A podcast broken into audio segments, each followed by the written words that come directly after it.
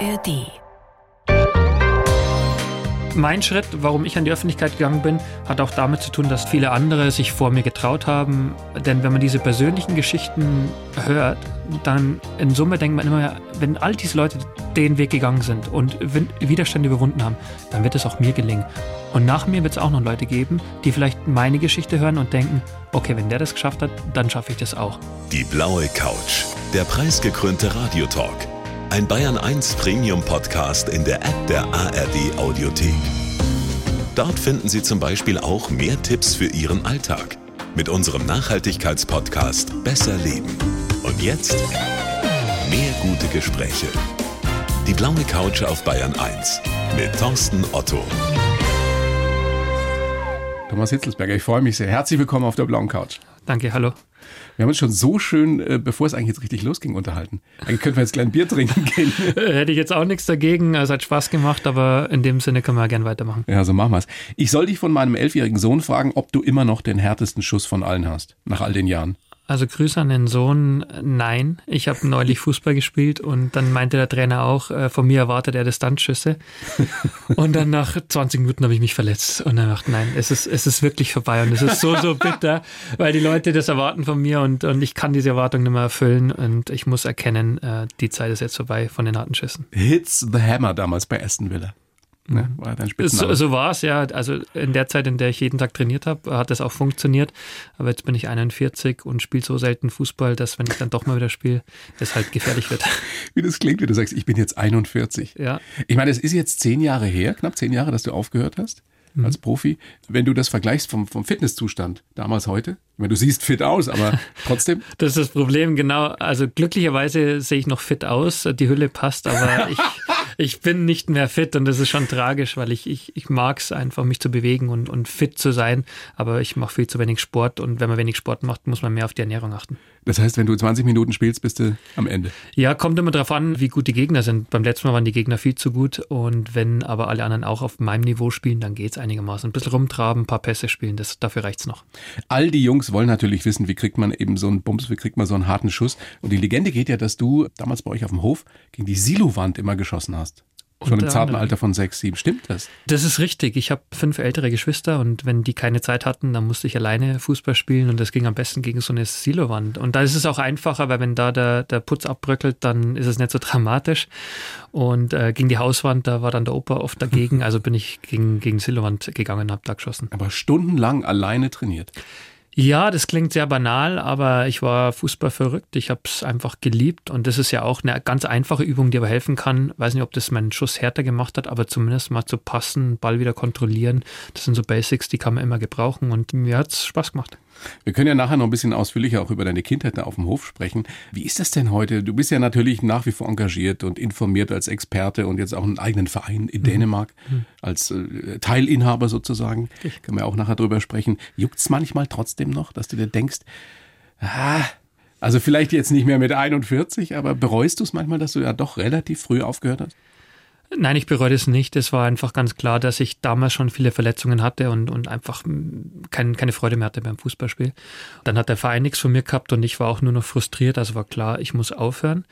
Und zwischendrin, seitdem gab es Momente, dachte ich mir, ah, jetzt nochmal auf den Platz gehen, wenn der Rasen perfekt ist, wenn er, wenn er, wenn er nass ist, der, der Ball äh, ja. kann gut gepasst werden, ich kann ihn mal abziehen aus der Entfernung. Kurze Momente. Und dennoch sage ich, das Leben ist gut weitergegangen. Mir, mir fehlt eigentlich nichts und ich genieße Fußball aus meiner heutigen Perspektive, äh, kann Experte sein, ich kann in einem Club mitarbeiten, alles jetzt schon gemacht. Es gibt genügend Tätigkeitsfelder, die ich einnehmen kann, wo ich auch froh bin drum. Ich habe früher Basketball gespielt. Mhm. Und es ist heute noch so, wenn ich zum Beispiel bei den Bayern zuschaue, denke ich mir manchmal, so zwei, drei Minuten. Was natürlich völliger Quatsch ist. Aber ich spreche es deshalb an, weil es war ja irgendwann mal das Wichtigste im Leben, das Allerwichtigste, die große Leidenschaft. Ja, das war das große Glück, dass es geklappt hat. Ich habe mit sieben schon bei den Bayern angefangen, in der Jugend zu spielen. Und dann war es sehr, sehr präsent, der Traum vom Profi. Und dann den ganzen Weg zu gehen, Profi zu werden, war, war ein großes Glück, aber auch harte Arbeit. Und mit 30 war dann Schluss und das halt zu registrieren und dann sich damit zu beschäftigen, wie geht mein Leben weiter, was ist das nächste, was wofür ich brenne, das ist die viel schwierigere Aufgabe ja. gewesen, eine neue Leidenschaft zu finden. Was viele ja nicht verstehen, weil die sagen, die Jungs haben doch so viel Geld verdient, die sollen sich mhm. nicht so haben.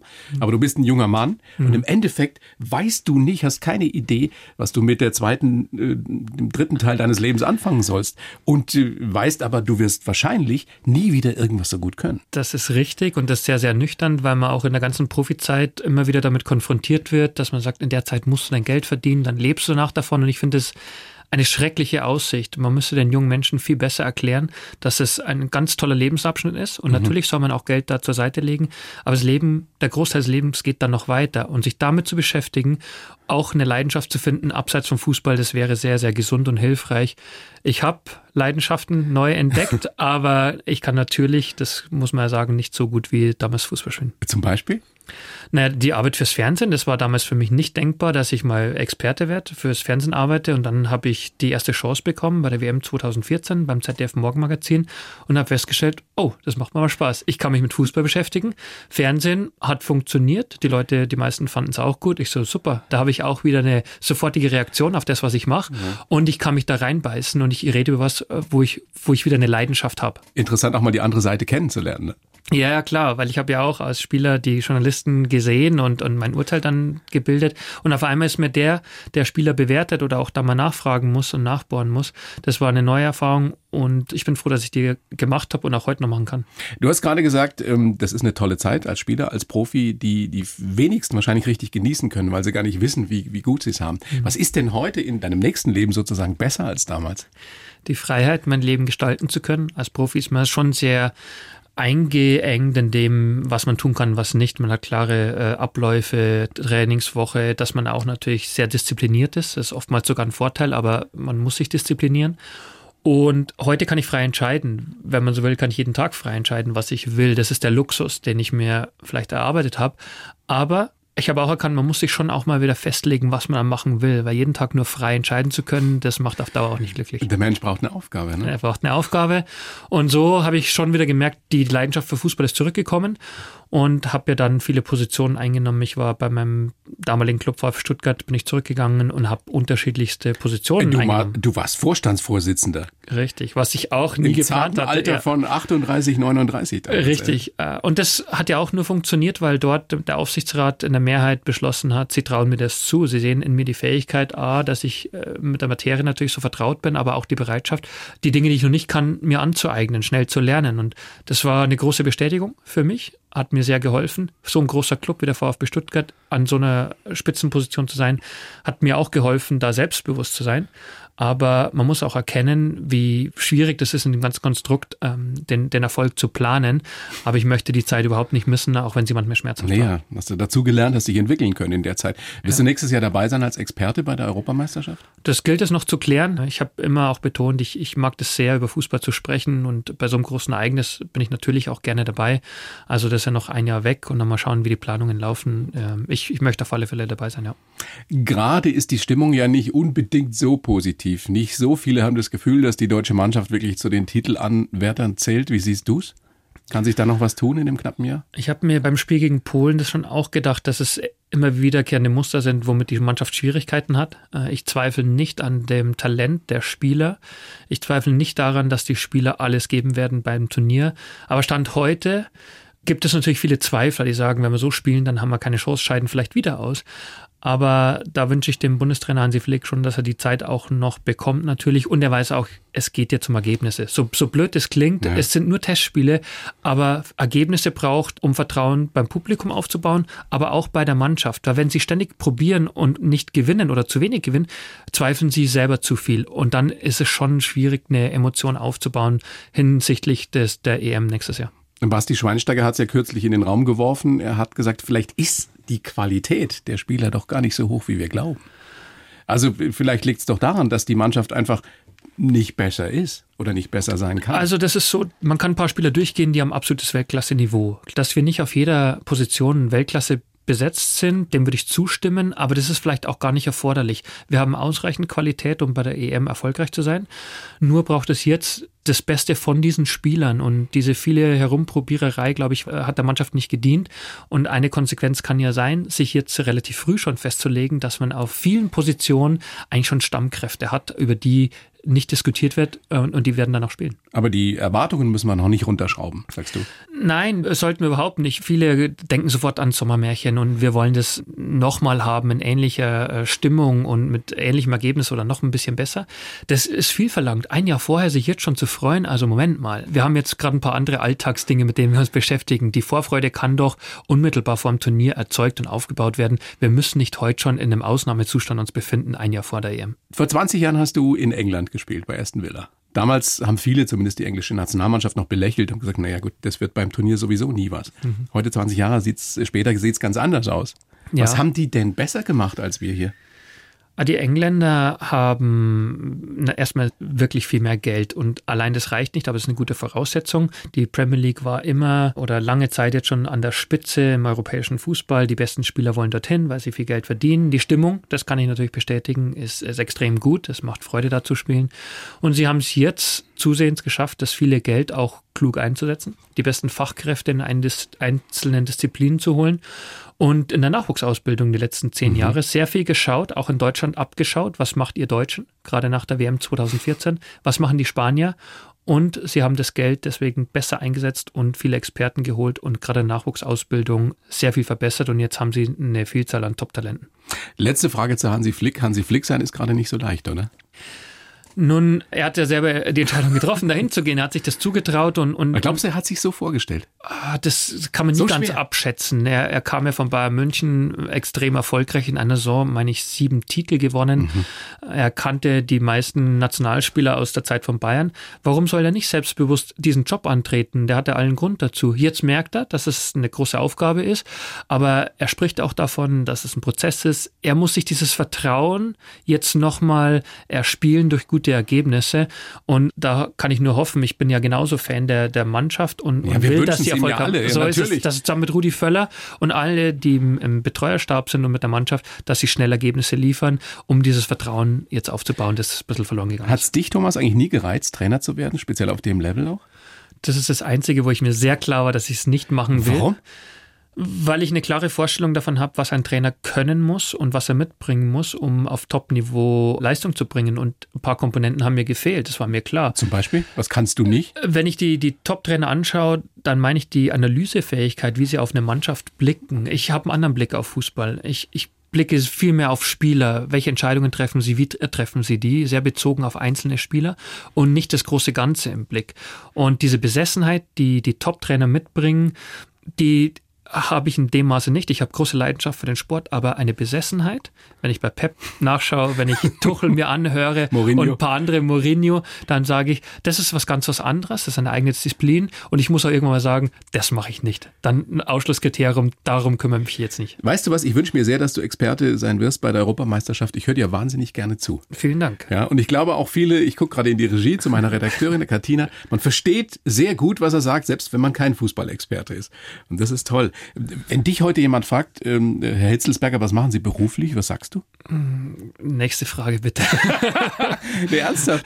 Wenn du ja. dich im Hotel irgendwo eintragen müsstest oder so? Ich habe das manchmal, das ist viel leichter, wenn man beim Verein arbeitet, dann gibt es eine klare Jobbezeichnung, die schreibt man dann dahin. Vorstandsvorsitzender klingt natürlich Genau, gut. Das, das klingt schon mal ganz gut, das kann man da eintragen, aber da ich unterschiedliche Tätigkeiten habe, kann ich es mir aussuchen, was ich mache. Ich kann Botschafter für Vielfalt reinschreiben, das bin ich für den DFB. Ich kann Fernsehexperte reinschreiben, weil ich das auch ab und zu mache. Und du hast es vorher angesprochen, ich bin äh, Club-Miteigentümer äh, oder Club-Mitbesitzer in, in Dänemark. Das geht also auch. Ich kann mir gerade aussuchen. Das klingt am coolsten, finde ich. Ja, muss, muss man jetzt nicht jedem auf die Nase. Mir gehört ein Fußballclub. ja, ganz so alleine gehört er mir auch nicht. Aber ich habe zumindest einen Anteil an dem Club und das ist eine neue Erfahrung für mich, die, die auch spannend ist. Du hast in einem anderen Interview, ich glaube mit der SZ mal gesagt, ähm, ich bin sowas wie ein Antidiskriminierungsinfluencer. Mhm. Hast du den selber ausgedacht, den Begriff? ja, das kommt natürlich über die Jahre, wenn man sich damit beschäftigt, mit den, mit gesellschaftspolitischen Themen rund um Fußball, dass, dass das Thema Diskriminierung mich schon lange beschäftigt und genau, und dann ist irgendwann mal der Begriff entstanden. Und klar, wenn man so ein Interview führt und nochmal durchgeht, äh, dann kommt auch mein Geistesblitz und dann kommt so ein Begriff, der ja, äh, glaube ich, im Interview ganz gut verständlich ist. Meine Damen und Herren, der Antidiskriminierungsinfluencer Thomas Hitzelsberger. wow, so cool, was auf der Bühne so angesagt wird. Thomas, ich habe für dich, wie für jeden Gast, einen Lebenslauf geschrieben. Und den würde ich dir jetzt geben. Du kennst ihn nicht. Du liest ihn vor und sagst mir dann danach, ob du den so unterschreiben kannst oder ob da Quatsch drin steht. Gut. Ja, bitteschön.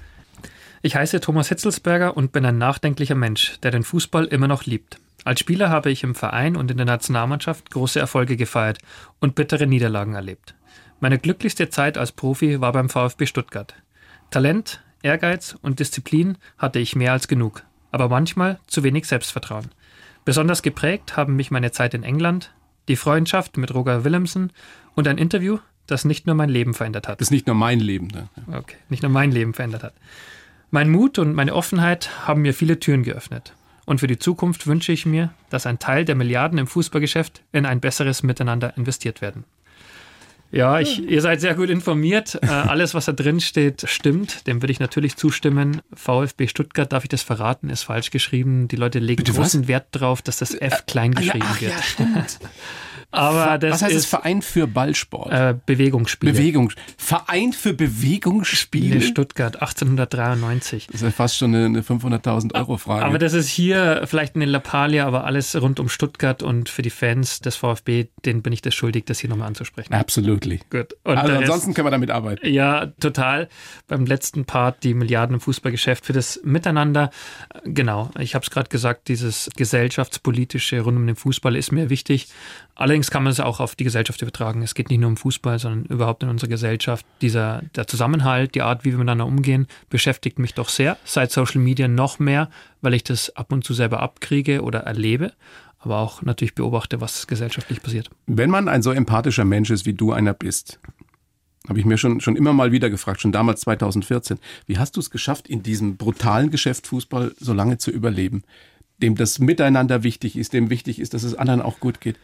Das muss, das muss irre anstrengend gewesen sein. Naja, es hat sich ja auch einiges verändert bei mir. Als ich groß geworden bin, war Fußball alles in meinem Leben. Ich habe eigentlich an nichts anderes gedacht. Ich hatte den großen Traum, Profi zu werden. Und als ich dann da angekommen bin, wollte ich noch besser werden, regelmäßig spielen, Nationalmannschaft spielen. Und alles ist dann eingetreten und irgendwann habe ich schon gemerkt, dass ich mit gewissen Dingen hadere und das natürlich nicht leistungsfördernd ist. Und dann äh, war es mir immer bedeutender, wie ich meine Zeit verbringe. Und wenn ich aber feststelle, ich bin jeden Tag in der Kabine und, und merke einfach, ich will das so in der Form nicht mehr, dann, dann investiere ich viel, trainiere viel und, und das Ergebnis ist aber nicht besser. Und dann habe ich gesagt, dann, dann bin ich hier fehl am Platz. Ich bin nur sehr froh, dass diese nachdenkliche Phase erst mit 30 oder sowas gekommen ist. Weil sonst hätte ich mit 18 wäre schlimm gewesen. Von uns fängt man als Mann erst in dem Alter das Denken wirklich an. Aber ich meine, wenn du, vielleicht eine blöde Frage, aber wenn du ein bisschen dümmer wärst oder dümmer gewesen wärst, hättest du noch eine größere Karriere machen können? Nein, ich finde, das klingt jetzt sehr arrogant, wenn ich über, über Intelligenz spreche und sage, ich, ich müsste dümmer sein, überhaupt nicht. Ja, lass mich es anders formulieren. Wenn du ein bisschen weniger nachdenklich wärst. Womöglich. Ein bisschen naiver vielleicht auch an die Sachen rangegangen wärst. Kann sein, nur es soll ja für mich ein Vorteil sein im Leben danach. Wir hatten es anfangs, äh, das Leben hört nicht auf, wenn die Karriere zu Ende ist, auch wenn für manche das echt so erscheint. Aber sagen, ich habe ja einen Vorteil, wenn ich mir Gedanken mache, was danach kommt. Wie kann ich in anderen Disziplinen besser werden? Und das Nachzudenken halte ich für extrem förderlich. Nur ich muss auch erkennen, die Leidenschaft für Fußball ist auf ein Minimum gekommen. Das heißt für mich in der Konsequenz, ich muss sagen, Schluss. Und das konnten das halt war damals 2013 so, es hat einfach keinen Spaß gemacht. Genau, viele Verletzungen, viele Vereinswechsel in kurzer Zeit und dann gemerkt, ich habe hier keine Freude mehr. Was, was mache ich hier eigentlich noch? Dann wird mir jeden Tag vorgeschrieben, äh, wie ich mich anziehen muss, wie ich trainieren muss. Und habe gesagt, ich bin jetzt, glaube ich, zu alt dafür und jetzt höre ich einfach. Hast du dir echt auf. gedacht, ich bin zu alt für den Scheiß? Ja, nicht für den Scheiß. Ich, hab, ich würde nie schlecht über Fußball Nein, sprechen. Nein, ich meine es so, weißt du, wie man es halt so sagt, ja. Genau so. Äh, ich bin jetzt einfach hier fehl am Platz und, und äh, niemand hat was davon und ich vor allen Dingen nicht. Also, aber diese Abnabelung, das braucht ja Zeit, wenn ich dann meinem Umfeld sage, ich habe einfach keinen Bock mehr auf Fußball. Sage, ah, du kannst doch jetzt nicht aufhören, bist doch noch so jung und natürlich denkt man du warst an das im Geld. besten Alter. So ist es. Sage ja, aber ich brauche halt jetzt auch den Mut und ich habe oft in meinem Leben vom Mut gesprochen. Ich brauche den Mut sagen, nein, ich möchte jetzt nicht mehr. Und das Leben wird trotzdem, da werden neue Türen aufgehen. Aber krasse Zeit danach, oder? Ja, war eine Wenn krasse man so Zeit. zwischen den Stühlen sitzt und nicht weiß, wie es weitergeht. Ja. Und trotzdem bist du ja damals im im Mittelpunkt des Interesses gestanden, als du dich geoutet hast in dem Interview und weißt aber nicht, was fange ich jetzt mit meinem Leben an? Wow, und warst ja trotzdem noch ein sehr junger Mann mit 30. Ja. Ja, da habe ich schon gespürt, das muss jetzt gesagt werden. Ich muss das aussprechen, das ist mir ein Bedürfnis. Das war das erste oder das einzige Mal in meinem Leben, dass ich gemerkt habe, da geht kein Weg dran vorbei. Ist nur der Zeitpunkt die Frage. Und ich lasse mich nicht mehr davon abbringen. Und es ist so selbst gewählt, nochmal in den Fokus zu kommen, weil es eher ein Lebensthema ist, für mich persönlich, aber auch für viele andere dann. Und dann habe ich es gut vorbereitet und habe gesagt, so Anfang 2014 ist der richtige Zeitpunkt, ich gehe in die Öffentlichkeit und finde dadurch auch eine neue Aufgabe in meinem Leben. Dieser Moment, als du das Interview gegeben hast in der Zeit, das hast du dir alles ja gut überlegt, da war ja nichts spontan dran. Aber irgendwann musst du es ja loslassen, dann hast du es vielleicht nochmal gegengelesen. So, und dann weißt du, jetzt erscheint es online und dann am nächsten Tag oder am nächsten Donnerstag ist es in der Zeit. Wie hat sich das angefühlt? Äh, Es war aufregend. Es war positiv aufregend. Aber positiv? Total. Kein Schiss gehabt? Äh, nein, Schiss ist falsch, sondern echt so eine Aufregung, so jetzt ist es soweit, so was kommt, wie, wie sind die Reaktionen, wie geht's los? Wir hatten ja das erste Gespräch mit Caroline Emke und Moritz Müller-Wirth von der Zeit, fand 2012, glaube ich, statt. Also das war Das schon war über ein Jahr vorher oder fast zwei Jahre. oder, oder sogar noch länger. Jetzt werden Sie mich dafür gleich kritisieren.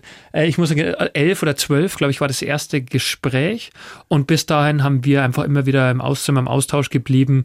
Und so ein Interview wird er dann auch nochmal, also man redet dann nochmal. Und als die finale Version, da war die Sorge, wenn es in Druck geht, dann ist es in der Druckerpresse. Nicht, dass da schon jemand sieht, dann geht's vorher raus. Also diese Abstimmung, wann geht es online raus? Und ist man vorbereitet? Und ich hatte eine Agentur, das war mir klar, ich brauche eine Kommunikations-Krisen-PR. Wenn das raus ist, ja. So, wie geht man damit die Reaktionen um? Und das war, fand ich schon sehr, sehr gut gemanagt. Alle Beteiligten haben einen super Job gemacht. Wie oft hast du überlegt, ob du es während deiner aktiven Zeit noch hättest machen sollen? Schon oft in der Zeit, als ich in Wolfsburg gespielt habe, 2012 war das, ähm, war für mich schon klar, ich möchte es jetzt sagen. Aber es war wahrscheinlich zu früh und ähm, es war immer so diese, mit wem spricht man zuerst? Sagt man es der Mannschaft, mit dem Trainer? Geht man zu den Cluboffiziellen? Oder dann dieses klassische Interview in der Zeitung? Da gab es viele Gedankenspiele und ja, am Ende hat es bis 2014 gedauert. Hast du irgendeine negative Reaktion gekriegt danach? Ja, ja, klar, da gab es schon welche. Ich habe ja dann Ernsthaft? das meiste lief über E-Mail ab. Leute konnten mir dann äh, schreiben. Äh, manche haben das auch gemacht, sehr direkt und haben mir gesagt, dass sie das nicht gut finden, um es mal vorsichtig zu formulieren. Aber im Verhältnis zu dem Lob, das ich bekommen habe, war das echt zu vernachlässigen. Hm, Hast du damit gerechnet, dass es so läuft? Dass es eben überwiegend positiv ist? Hab schon damit gerechnet, dass es weitestgehend positiv sein wird, aber es kann man nie genau prognostizieren, sondern erstmal, ich bin vorbereitet auf alle Eventualitäten, habe Unterstützung, da wird mir normal nichts passieren und dann geht es nur darum, äh, alle Anfragen so zu bedienen, dass man sagt, so jetzt rede ich noch zwei, dreimal drüber, gehe vielleicht einmal ins Fernsehen und dann war mir aber auch klar, Dann muss Dann einfach reicht's. Normalität ein, Genau. eintreten, was Ich- ja sowieso das Entscheidende Genau. und das, das Normalste der Welt ist. Ich wollte dann nicht durch, äh, durch Talksendungen tingeln und, und äh, jede Woche meine Geschichte wiederholen, sondern in begrenzten Rahmen das tun und dann sagen, so, und jetzt gebe ich wieder Ruhe und werde mir aber auf, in Zukunft überlegen, wann ich zu wem was sage. Hm, Wie haben deine alten Mannschaftskollegen reagiert? Also wusste keiner was. Das weiß ich nicht. Also das äh, haben sich wenige gemeldet. Ähm, Es gab ja da auch keine Verpflichtung mehr. Ich war nicht mehr Teil einer Mannschaft. Jeder konnte das für sich entscheiden. Einige wenige haben sich gemeldet, haben gesagt, Glückwunsch, toll, äh, dass du es gesagt hast, wie du es gemacht hast. Aber da gab es sonst jetzt nicht, nicht so viel. Aber es hat mich jetzt auch nicht lange beschäftigt, sondern es war die grundsätzliche Resonanz, war sehr positiv und es waren rührende Briefe und, und, und Zuschriften dabei. Also es war schon echt toll. Jetzt zehn Jahre danach oder fast zehn Jahre danach, Thomas. Sexuelle Orientierung sollte ja nun überhaupt kein Thema in der Öffentlichkeit sein. Es ist Privatsache. Es geht kein was an. Warum ist das denn immer noch Thema bei uns? Und warum ist es speziell im Fußball immer noch Thema?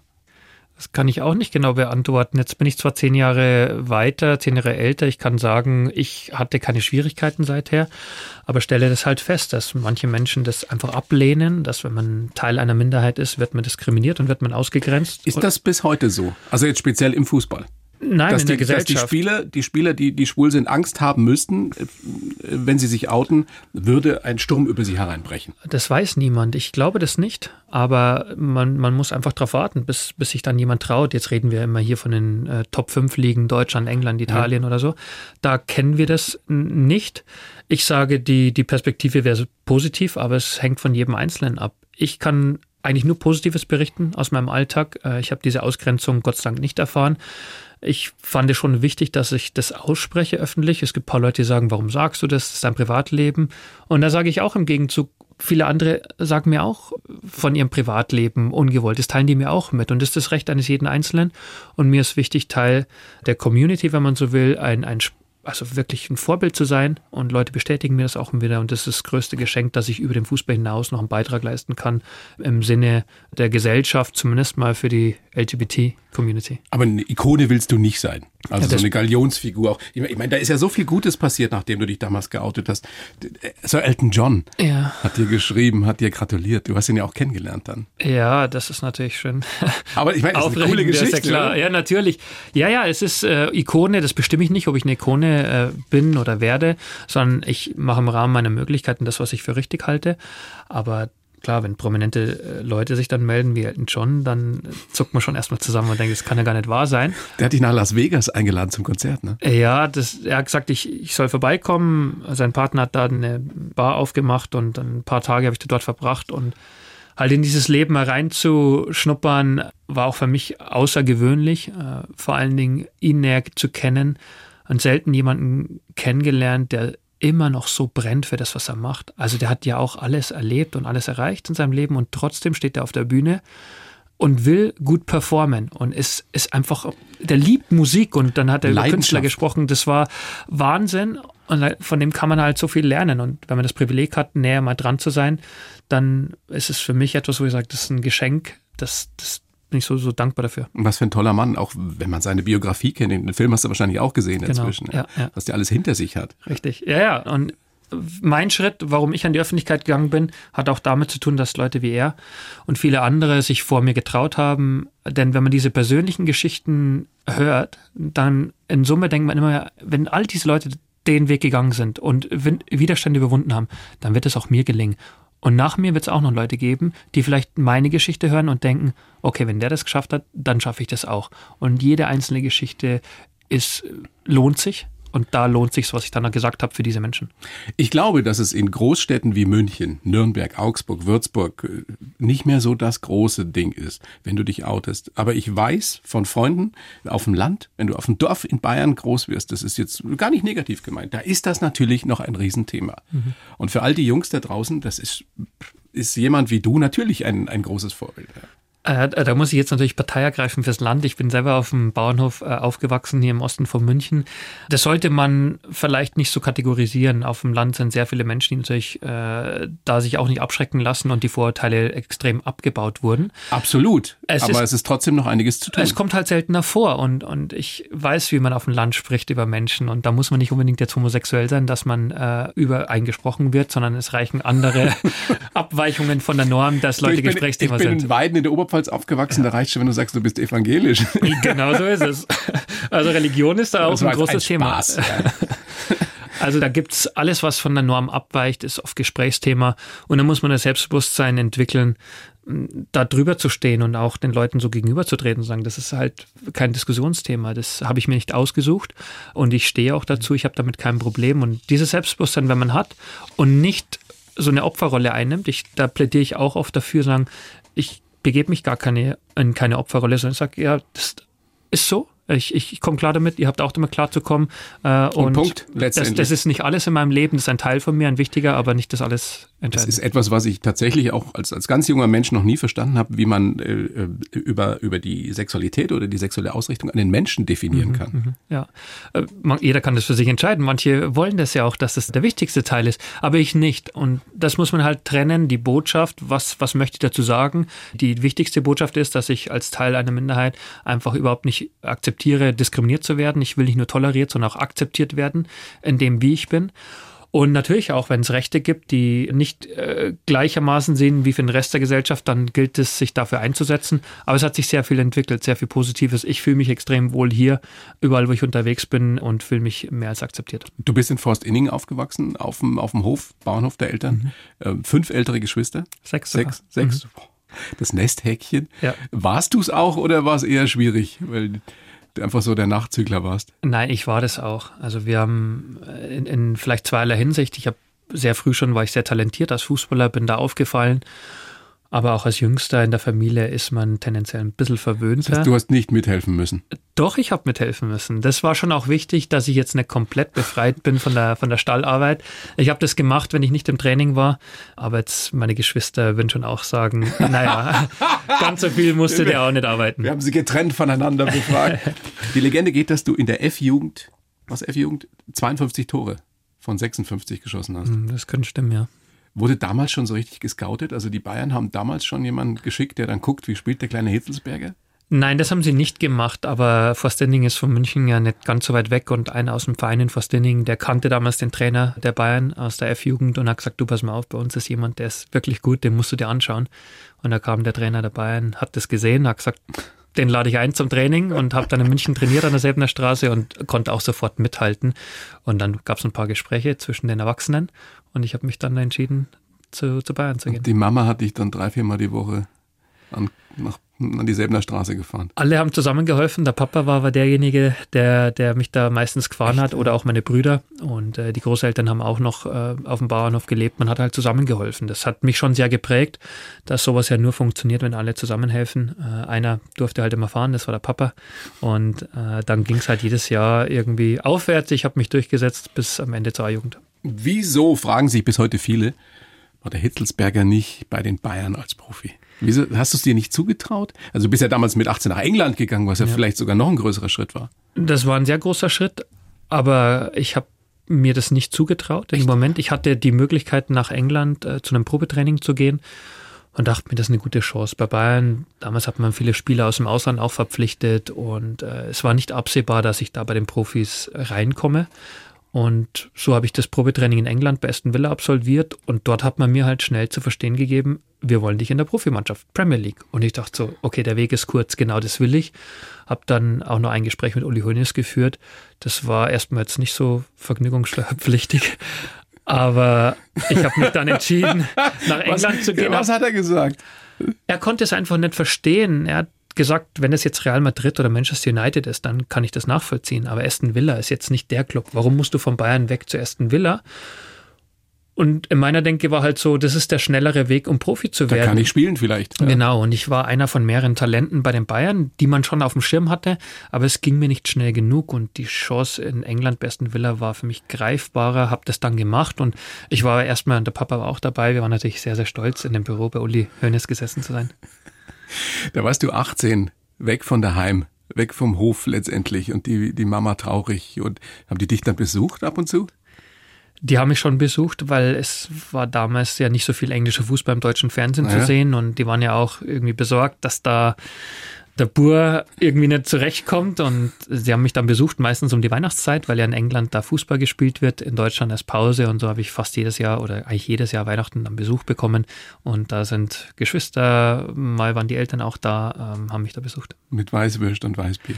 Das war Stimmt natürlich das? wichtig, ja klar, aber die, die, die Geschwister, die wollten ja auch eine gute Zeit haben. Die sind daher gekommen, haben Bier, Weißwürst, das übliche halt dabei gehabt, damit nicht ich da verpflegt werde mit, mit Weißbier, sondern dass sie, wenn sie dann da sind, die Tage Fußball schauen, ein richtig gutes Erlebnis haben. So war ja auch. War das eigentlich bei euch in der Familie jemals Thema? Hast du da irgendwann mal alle zusammengerufen und gesagt, übrigens, ich bin schwul?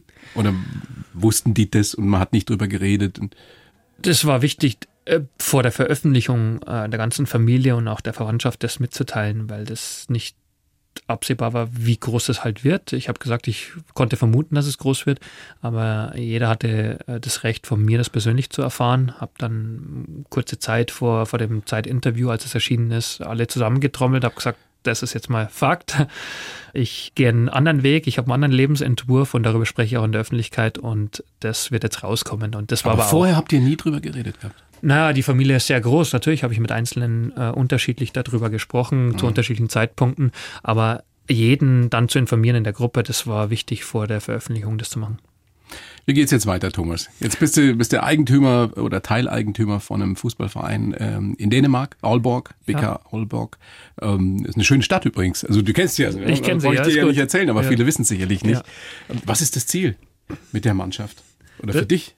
Das Ziel ist äh, langfristig unter Beweis zu stellen, dass man mit, mit guter Arbeit, mit guter Methodik im Fußball auch erfolgreich sein kann.